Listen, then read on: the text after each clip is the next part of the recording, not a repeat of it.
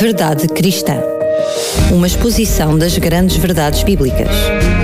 Verdade Cristã. Com o teólogo Paulo Lima.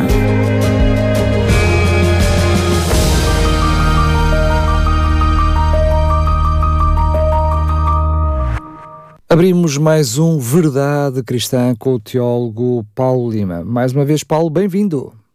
Obrigado, Daniel. É um prazer estar contigo e com os nossos ouvintes. Vamos iniciar este programa, um conjunto de vários programas onde vamos abordar a profecia de Daniel 2.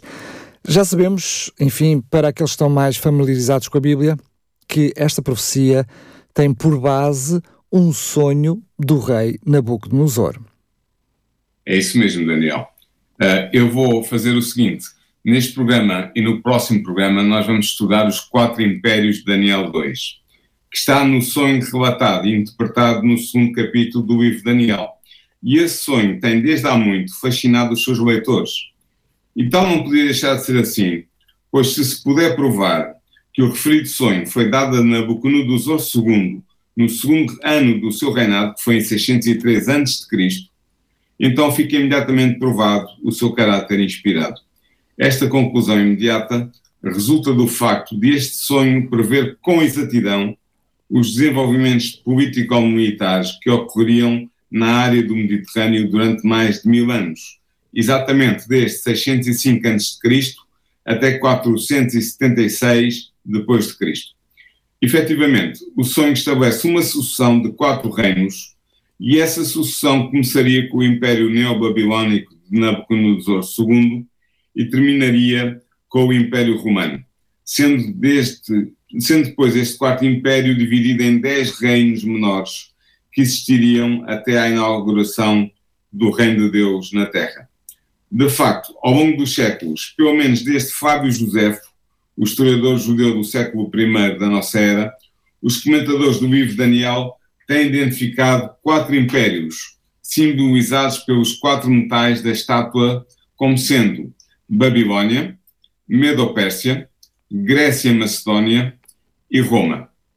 A identificação do Quarto Império com o Império Romano é o aspecto mais característico desta interpretação e tem servido para designar tal interpretação como sendo a hipótese romana.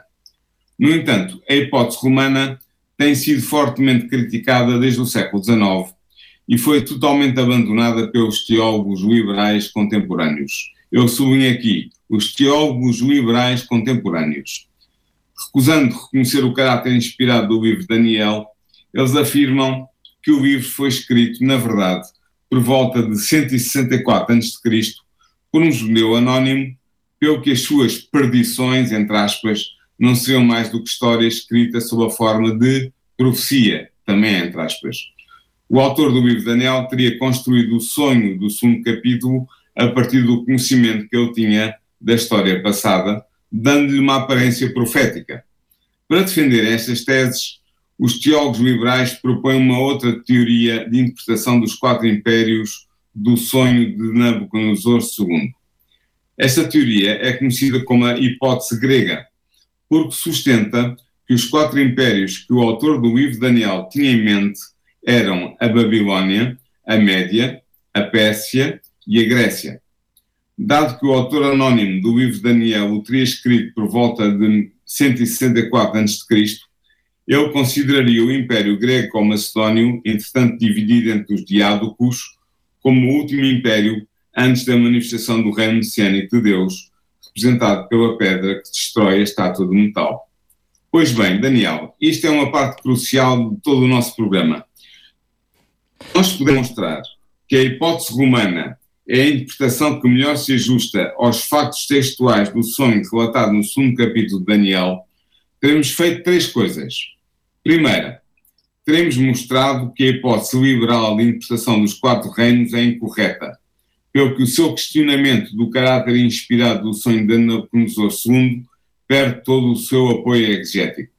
Segundo, teremos mostrado que não há, assim, qualquer razão exegética, ou seja, interpretativa, para se argumentar que o capítulo 2 do livro de Daniel teria sido escrito por volta de 164 a.C.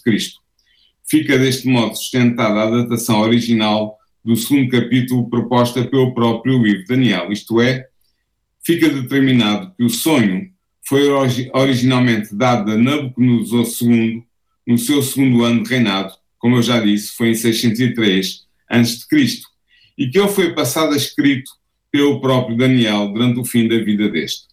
Terceiro, eu falei em três aspectos. Terceiro, teremos assim demonstrado que o sonho relatado no segundo capítulo de Daniel foi divinamente inspirado, pois apenas Deus poderia ter, no ano 603 a.C., um conhecimento prévio e exato do desenrolar da história desde 605 a.C.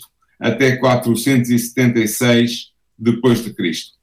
Aliás, uma vez estabelecida a validade da hipótese romana, mesmo que se admitisse, apenas para possibilitar a discussão, que o livro de Daniel fora escrito em 164 a.C., o seu autor teria de ser inspirado para saber que o império que sucederia ao desmembrado Império Greco-Macedónio era o Império de Roma e que este império se tornaria, no fim da sua história, um reino dividido, como nos diz Daniel 2, versículos 41 a 43. De facto, em 164 a.C., o Império Romano ainda estava longe de controlar os reinos helenísticos que tinham resultado da fragmentação do Império de Alexandre Magno. É apenas 134 anos mais tarde, no ano 30 a.C., que Roma vai conseguir controlar o Egito Ptolomaico, o último dos referidos reinos helenísticos. E será apenas por volta de 476 d.C., ou seja, mais de 630 anos depois da suposta data de redação do livro de Daniel pelo alegado judeu anónimo, que ocorrerá a divisão do Império Romano. Portanto, mesmo se nós admitíssemos, o coisa que nós não fazemos, mas mesmo se admitíssemos que o sonho do capítulo 2 de Daniel tinha sido escrito apenas por volta de 164 a.C., ainda assim estaríamos perante uma verdadeira profecia, profecia essa que se revela absolutamente correta. Basta, para tanto, que se revele ser verdadeira a hipótese romana que iremos defender nestes programas. E assim, nestes programas iremos mostrar que a interpretação correta do sonho do segundo capítulo de Daniel é a interpretação subjacente à hipótese romana. Portanto, tal como defendeu a esmagadora maioria dos teólogos judeus e cristãos até ao século XIX, mostraremos exegeticamente e historicamente que os quatro impérios profetizados no sonho de Nabucodonosor II são o Império Neobabilônico, o Império Medo-Persa, o Império Grego-Macedónio e o Império Romano. Nós não iremos criticar diretamente a hipótese grega dos teólogos liberais, simplesmente porque basta demonstrar que a hipótese romana é a interpretação correta para retirar a validade à sua antagonista. Portanto, o método que seguiremos é o de permitir que o próprio livro de Daniel nos mostre a interpretação correta através da analogia da escritura. Ou seja, usaremos as passagens mais claras para esclarecer as passagens mais difíceis. Uma vez alcançado este desidrato, podemos recorrer à história para substanciar as identificações históricas dos quatro impérios simbolizados pelos metais da estátua de Nabucodonosor, que Nabucodonosor viu em sonho. O nosso objetivo é mostrar a correção da hipótese romana e assim provar também a inspiração profética do sonho de Nabucodonosor II, relatado no segundo capítulo de Daniel. Dada a extensão da nossa discussão, ela será dividida em dois programas. Neste primeiro programa, no programa 2, vamos mostrar o caráter escatológico do sonho de Nabucodonosor II, ou seja, vamos mostrar que ele se aplica ao tempo do fim. Vamos esclarecer o significado e o simbolismo geral da estátua de metal e vamos abordar a interpretação do primeiro império, representado pela cabeça de ouro. O segundo programa, na próxima semana, abordará a interpretação dos três últimos impérios, simbolizados pelo peito e pelos braços de prata, pelo ventre e pelas coxas de bronze, e finalmente pelas pernas de ferro da estátua, e terminaremos depois com uma conclusão geral. Este é o nosso propósito, é o nosso objetivo, o nosso programa para este programa que começámos ainda há bocadinho. Paulo, eu precisava de fazer uma, uma pergunta que é. Tu acabaste de mencionar que essa profecia, o próprio livro de Daniel, e vamos abordar isso mais à frente, explica que a profecia começa precisamente, ela é contemporânea, começa com Babilónia, ou seja, a altura presente de Daniel. Ela arrasta-se no tempo para mais ou menos uh, cerca de 400 anos um, uh, eh, mais depois de Cristo. Mas porquê é que tu mencionaste também que ela era escatológica, ou seja, que ela se uh, fazia referência ao tempo do fim? Sim, porque Daniel é claro quanto ao caráter escatológico do sonho de Nabucodonosor II, registado no segundo capítulo do seu livro, ou seja, ele é claro quanto ao facto do sonho tem a ver com o tempo do fim. Na realidade, no preâmbulo que faz à revelação e à interpretação do sonho, Daniel afirma que Deus deu a conhecer ao rei o que aconteceria no fim dos dias. É a expressão usada em Daniel 2.28. Esta frase aramaica, Be'arit Yomayá, tem aqui claramente uma conotação escatológica. A sua correspondente hebraica encontra-se especialmente no Pentateuco, em Gênesis 49.1, em Números 24.14, em Deuteronômio 4.30 e 31.29, e também se encontra nos profetas, por exemplo, em Isaías 2.2, em Ezequiel 38.16, em Oséias 3.5, em Miqueias 4.1 e pode-se ver isso também em Daniel 10.14. E essa expressão indica sempre um tempo no futuro. Futuro esse que pode ser mais próximo ou mais afastado, dependendo do contexto. Por vezes, esse tempo futuro é claramente o tempo messiânico, como em Isaías 2.2 ou em Miqueias 4.1. No contexto do capítulo 2 de Daniel, fica claro que o sonho do rei refere-se a eventos históricos que ocorrerão num futuro próximo, mas também num futuro distante. Basta vermos, por exemplo, Daniel 2, versículo 28 e 29 e versículo 45. Na verdade, o conteúdo do sonho mostra que ele se estende desde os dias de Nabucodonosor II até à instauração do reino de Deus no tempo do fim, pelo que a frase no fim dos dias que Daniel utiliza tem aqui claramente um sentido escatológico. Tem a ver com o tempo do fim, tem a ver com o fim da história. Ela faz referência ao tempo do fim, que culmina com a instauração do reino messiânico. Assim, o sonho revela o destino final do mundo e da humanidade.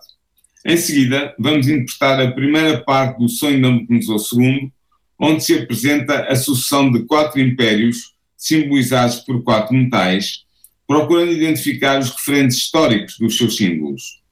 A descrição do sonho começa por fazer referência a uma grande estátua de metal, muito bem, força, avança. Já mencionaste, fala-nos então um pouquinho de como é que foi o sonho, se o puderes descrever, e, e já agora também uh, começarem a interpretá-lo. Sei que vamos fazer dois programas sobre isso, mas avança, força. Então, é interessante notar, Daniel, que o Daniel da Bíblia, não tu, mas o Daniel da Bíblia. Entendemos. sensação do sonho do rei, indicando as circunstâncias em que Nabucodonosor II se encontra no interior do próprio sonho. Isto é muito interessante.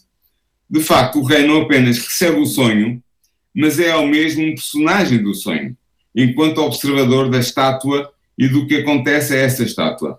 Por isso, Daniel afirma o seguinte, em Daniel 2,31: Tu, ó rei, estavas vendo e eis uma estátua alta.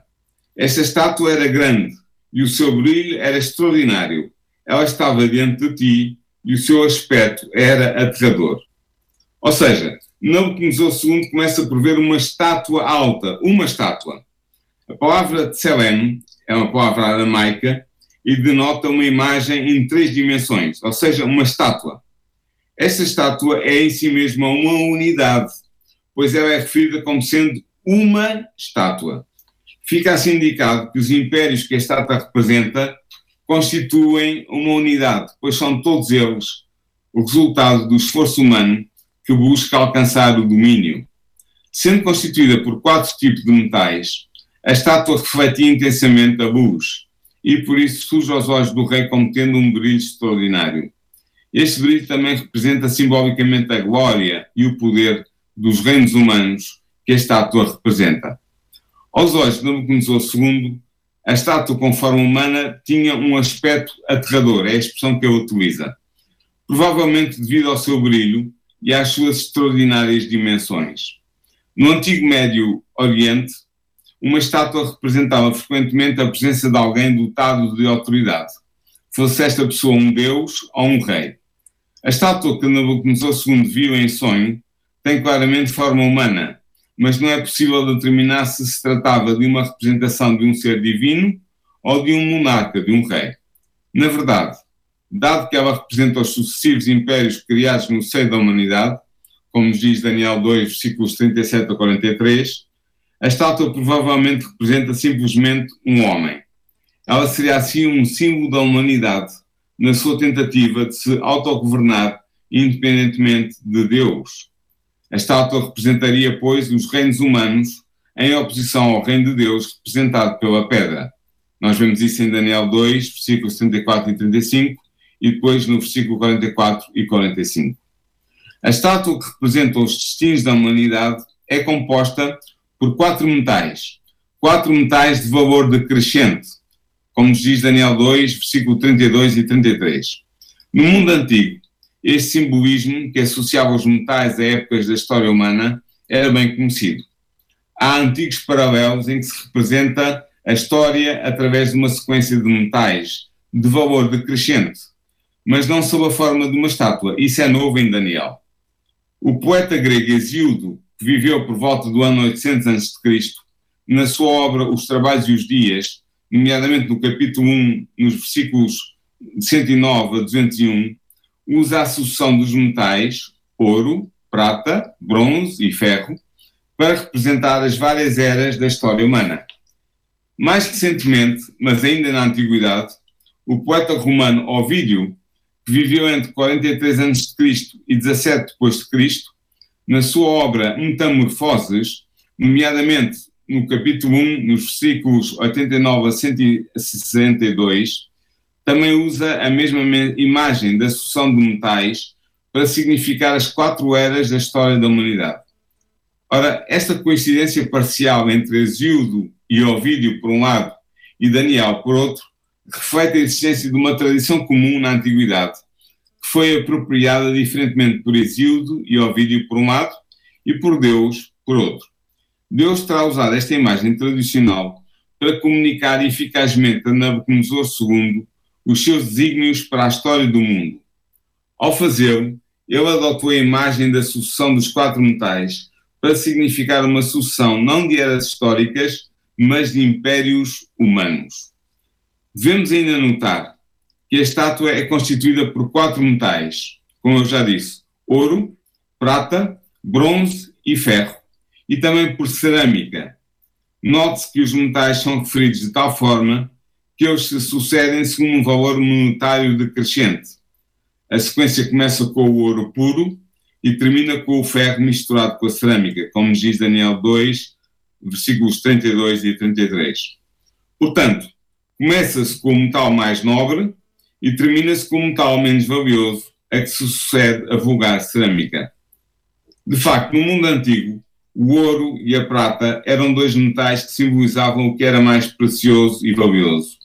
Por seu lado, a cerâmica era o material menos valioso. Nós vemos isso, por exemplo, em Lamentações, capítulo 4, versículo 2. Note-se também que o valor relativo dos metais corresponde ao valor relativo das partes do corpo humano da estátua que eles consubstanciam. Assim, o ouro corresponde à cabeça, a prata corresponde aos peitos e aos braços, o bronze ao ventre e às coxas, o ferro às pernas e o ferro misturado com cerâmica corresponde aos pés. Portanto, ao metal mais nobre corresponde a parte do corpo mais nobre e assim sucessivamente até se chegar ao metal menos nobre e à cerâmica a que corresponde a parte do corpo menos nobre, os pés. É também notável que, embora se sucedam segundo um valor decrescente, os metais que constituem a estátua sucedem-se também segundo um grau crescente de resistência e de dureza. Assim, o ouro é o metal mais dúctil, mais maleável, seguindo-se depois a prata, que é um pouco mais dura do que o ouro, e o bronze, que oferece mais resistência do que a prata, até chegarmos ao ferro, que é o metal mais duro. Aliás, o próprio texto de Daniel sublinha este aspecto da constituição da estátua metálica ao enfatizar que o quarto reino será forte como o ferro, como diz Daniel 2,40, e ao afirmar que o reino dividido terá nele, diz, diz Daniel, a solidez do ferro, em Daniel 2,41. Mas também será frágil por estar misturado com a frágil cerâmica, como diz Daniel 2,42. Finalmente, há também um contraste entre os materiais metálicos, valorizados e apreciados pelo homem na antiguidade, e a pedra não trabalhada, que não tem qualquer valor monetário. Este esquema simbólico, traduzido pelo decréscimo do valor dos metais e pelo aumento da sua resistência à medida que se vai da cabeça da estátua até aos seus pés, denota uma valoração político-militar e económica dos reinos que os metais representam. O primeiro reino, a cabeça de ouro, é assim considerado como economicamente mais exuberante e mais luxuoso, mas mesmo poderoso na, menos poderoso na sua influência política ou militar, nomeadamente na sua extensão territorial. Em seguida, o segundo reino, o peito e os braços de prata, surge como menos luxuoso e menos exuberante em termos económicos, mas mais forte em termos político-militares, abrangendo um maior espaço territorial. Por sua vez, o terceiro reino, o ventre e as coxas de bronze, é economicamente menos esplendoroso e luxuoso, mas ultrapassa o segundo em poder político-militar e em extensão territorial. Finalmente, o quarto reino, as pernas de ferro, é economicamente menos desenvolvido e menos luxuoso, mas muito forte na esfera político-militar, abrangendo o maior território de todos os reinos considerados.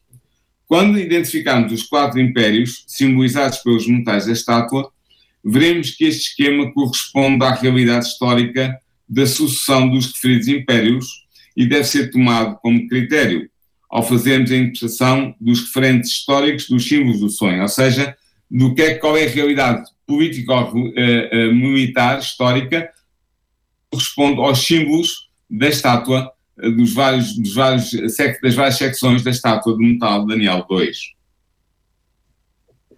Paulo, hum, Daniel, a partir sensivelmente do versículo 29, começa, portanto, a interpretar o sonho, até fazendo referência um pouquinho antes de que o sonho já era uma revelação do próprio Deus ao próprio rei Nabucodonosor. Um, como é que começa esta interpretação? Como é que Daniel uh, fala uh, nesta interpretação? Enfim, já foste dizendo algumas das coisas, mas o que é que Daniel, como é que o próprio Daniel interpreta o sonho do rei? Sim. Daniel começa, ao falar com o rei, começa a descrever a estátua do sonho e a interpretar o seu simbolismo. Ele inicia a descrição do colosso, do, do gigante, da estátua gigante, pela cabeça, a parte mais nobre da estátua. E ele diz assim: quanto a esta estátua, a sua cabeça era de ouro puro. Diz-nos isto em Daniel 2, versículos 32a. Ora, o que representa a cabeça de ouro?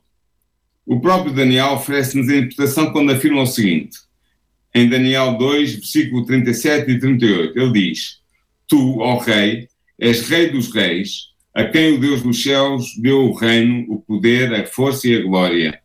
E onde quer que habitem os filhos do homem, os animais do campo e os pássaros dos céus, ele deu-te-os na tua mão e fez-te dominar sobre todos eles. Tu és a cabeça de ouro.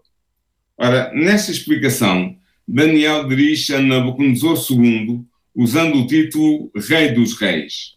De facto, os reis babilónicos tinham como título em acádico, que era a língua oficial, Shar Shahani, Rei dos Reis. A frase aramaica, porque o capítulo era a frase aramaica Malek Malkaia corresponde a este título tradicional ela também é uma, uma forma semítica de expressar o superlativo, pretendendo significar que Nabucodonosor II era o maior de todos os reis. Por isso ele é chamado o Rei dos Reis. O profeta Ezequiel usa igualmente este título para designar Nabucodonosor II, nomeadamente em Ezequiel, capítulo 26, versículo 7. Daniel torna igualmente claro que Nabucodonosor II recebeu a sua autoridade imperial do próprio Deus. Ele diz isso em Daniel capítulo 1, versículo 2, Também é dito isto em Jeremias 25, versículo 9, em Jeremias 27, versículo 6 e em Jeremias 28, versículo 14. Assim, segundo Daniel, Nabucodonosor II é a cabeça de ouro. No hebraico e no aramaico, a palavra cabeça, roche, tem sempre uma conotação de superioridade e de primazia. Deste modo, o reino neobabilónico que Nabucodonosor II governa é o mais destacado e o primeiro de todos os impérios da antiguidade. Note-se que, embora uh, identifique a cabeça de ouro com o rei de Nabucodonosor II, na verdade, a cabeça de ouro representa o reino neobabilónico em toda a sua duração histórica. De facto, fica claro no seguimento da interpretação do sonho que todas as partes metálicas do corpo da estátua representam não reis, mas reinos.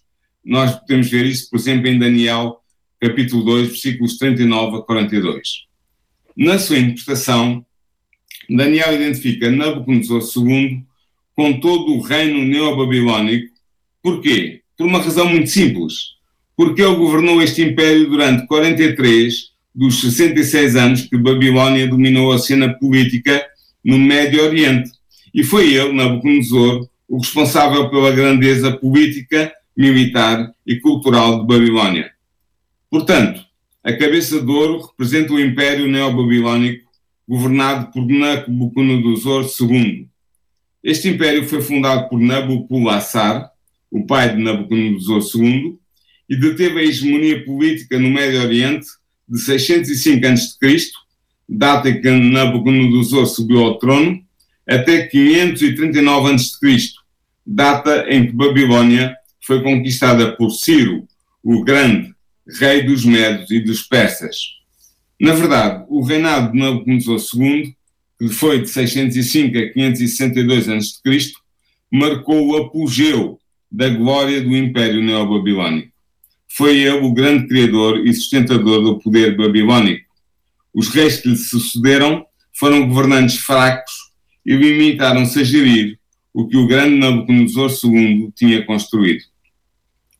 Ora, nos dias do reinado de Nabucodonosor II, a cidade de Babilónia era a maior e mais rica cidade do Médio Oriente. Ela recolhia os tributos em ouro provenientes de todas as províncias do grande império neobabilónico. De facto, o ouro era o metal mais popular em Babilónia. Foi usada uma grande abundância de ouro para embelezar a cidade.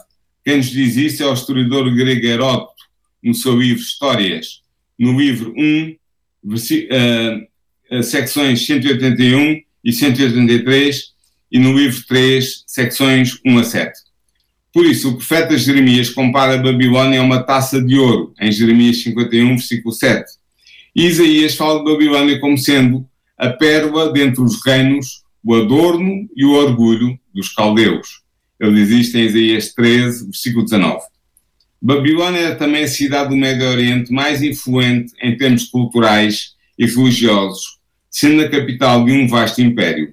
De facto, no tempo de Nabucodonosor II, o Império Neobabilónico governava toda a Mesopotâmia, portanto a terra entre os dois rios, o rio é Tigres e o rio Eufrates, governava ainda a Síria, toda a Síria, e governava a Palestina. Ora bem, Daniel, estamos a aproximar-nos do fim do programa de hoje. Nós vimos até aqui o significado simbólico da estátua metálica que protagoniza o sonho registado no segundo capítulo de Daniel e identificamos historicamente o império que corresponde à sua cabeça de ouro. Ou seja, identificamos a cabeça de ouro como sendo o império neobabilónico, governado durante muitos anos por Nabucodonosor II. Era o império do tempo de Daniel, quando esta profecia foi feita, quando este sonho foi recebido e quando ele foi interpretado por Daniel, o profeta Daniel, que nós conhecemos também no Antigo Testamento. No próximo programa, nós iremos interpretar e identificar historicamente as restantes partes da estátua metálica, ou seja, os peitos e braços de prata, as coxas e, os, e o ventre de bronze, as pernas de ferro. Nós iremos interpretar todas essas partes da estátua metálica e retiraremos as conclusões que se impõem depois no fim dessa interpretação. Iremos mostrar historicamente quais são os impérios representados por estas partes da estátua metálica. Como eu já disse, o, os, o peito e os braços de prata, o ventre e as coxas de bronze e as pernas de ferro. Portanto, vai ser, penso eu, bastante interessante para os nossos ouvintes ouvirem esta interpretação e podemos então, no fim da interpretação, situar-nos uh, no, no fluxo do tempo cronológico e profético e sabermos onde é que nós estamos neste momento. Muito bem, sendo que, Paulo Lima, uh, como vimos também o próprio texto bíblico, a própria profecia em si, não precisamos ir a outro, outras partes na Bíblia, não precisamos ir a outros livros apocalípticos, ele se interpreta a si mesmo e o próprio Daniel, na interpretação que faz, diz logo que reino é este e que ele é o reino babilónico. Portanto, não, não há, não há eh, dúvida disto. Nos próximos, nos próximos reinos que vamos ver, e lá mais para a frente, é que vão começar a surgir algumas dúvidas algumas questões que se vão levantar, por isso, bastante pertinente para quem nos ouve desde já poder hum, prestar atenção e não perder os próximos programas. E neste caso concreto no programa de hoje, se só agora começou a ouvir o programa, se não teve a oportunidade de ver o programa na sua totalidade uh, e se algum, perdeu algum contexto importante, pois bem, saiba que este programa está disponível em, em podcast, portanto no site da rádio, uh, em uh, radiorcs.novotempo.pt o separador programas e escolher precisamente este programa Verdade Cristã. Pode até fazer o download, ouvir quando quiser e onde quiser. Paulo, também já mencionaste o que é que vamos falar no próximo programa. Aproveito desde já só para te pedir que possas repetir, enfim, falámos um pouquinho extra uh, o programa, foi na introdução do programa. Qual a importância destas profecias para quem está lá em casa, para quem está no carro, enfim, para quem nos está a ouvir, uh, possa perceber qual é a importância destas profecias, para além do seu contexto histórico, para os dias de hoje? Como já tive a oportunidade de dizer, mas eu vou repetir com todo o gosto, estas profecias permitem-nos, a nós cristãos do século XXI, nos situarmos na linha do tempo histórico e profético. Sabermos onde é que nós estamos, o que é que falta concretizar-se, o que é que ainda não aconteceu, mas que está previsto acontecer, uh, e que vai culminar na segunda vinda de Jesus Cristo a esta terra. Portanto, é por isso que é importante conhecer e compreender esta profecia. Uh, nomear as profecias apocalípticas em geral, e especialmente esta profecia de Daniel 2, porque ela é a profecia apocalíptica que é considerada mais simples, é, apesar de ser bastante complexa, mas é considerada mais simples e por isso é chamada o ABC da profecia apocalíptica, porque nos permite entrar no estudo destas profecias, ter uma chave de interpretação e compreendê-las. Uh, portanto, é importantíssimo compreender esta profecia do capítulo 2 de Daniel por várias razões, uma das quais tem a ver com a nossa própria fé. Sermos reforçados na fé de que há um Deus que revela os seus segredos aos profetas, uh, sermos reforçados na fé de que a Bíblia, nomeadamente o livro de Daniel, é um livro inspirado, e, portanto, também podemos situar-nos no quadro da história e da profecia e sabemos em que ponto é que nós estamos hoje. Para além da esperança que estas profecias nos trazem, com a certeza Exatamente. também da salvação, porque virá um reino, um reino uh, no futuro e, portanto, estas profecias são bastante importantes. Tu usaste. A profecia de Daniel 2 culmina não com a estátua em si, mas com a, a pedra que se desloca de uma montanha grande e alta e que destrói a estátua e instaura uma outra montanha nesta terra, que é o símbolo, como eu revelarei, do, do, do, do reino de Deus. Por isso, realmente é como tu dizes, Daniel, uh, o conhecimento da profecia traz-nos esperança, além de nos trazer conhecimento. Claro. Sendo que tu usaste uma expressão que eu queria, gostaria de salientar, que é a chave para a interpretação. Ou seja, esta profecia traz-nos, eh, eu diria, a chave, como tu utilizaste a expressão, mas eu diria ferramentas necessárias para depois interpretarmos outras profecias mais complexas. Por isso é que é o ABC, não é? A chave que interpreta. Ou seja, muito desta simbologia e outra que vamos usar, quer no livro de Daniel, quer depois no próprio livro de Apocalipse, a sua interpretação é dada pelo próprio livro de Daniel. Daniel contribui para essa interpretação. E se nós conseguirmos compreender e interpretar a, a profecia de Daniel 2, da estátua de metal, estaremos em boa posição para interpretar a profecia seguinte, Daniel 7, sobre os animais, os monstros que aparecem, os quatro monstros que aparecem a partir do mar, que têm um símbolo também próprio. Por isso, realmente, é como eu digo, esta profecia é importante porque nos dá uma, é a porta de entrada para um mundo extraordinário e maravilhoso da profecia apocalíptica. Muito bem, e agora aproveito, antes mesmo de terminar o programa, que estamos a falar de textos bíblicos, estamos a falar de profecias bíblicas um, que gostaríamos muito que pudesse acompanhar, ou seja, serão mencionados livros, capítulos uh, e versículos concretos que vai precisar de ver, ler e acompanhar. Se não tem uma Bíblia, é com todo o gosto que nós lhe vamos oferecer neste momento uma Bíblia. É isso mesmo, vamos oferecer não uma, mas dez Bíblias neste momento aos dez primeiros ouvintes que nos enviarem uma mensagem com o nome e a palavra Bíblia. Basta fazê-lo por mensagem escrita ou através das nossas redes sociais para o 933 912 912. É fácil, é duas vezes a nossa frequência, basta, se vai no carro, olhar para o número da nossa frequência e não esquece. 933, portanto o indicativo, 912 912. 12 está a valer 10 Bíblias para os primeiros 10 ouvintes que nos enviarem uma mensagem com o seu nome e a dizer Bíblia, que depois entrarão em contato consigo para definir como é que quer levantar a sua Bíblia, quer aqui nas instalações da rádio, ou então podemos enviar-lhe a Bíblia gratuitamente pelo correio para a sua casa. Agora sim, Paulo, mais uma vez, muito obrigado e até ao próximo programa. Um abraço para ti e para os ouvintes e até ao próximo programa.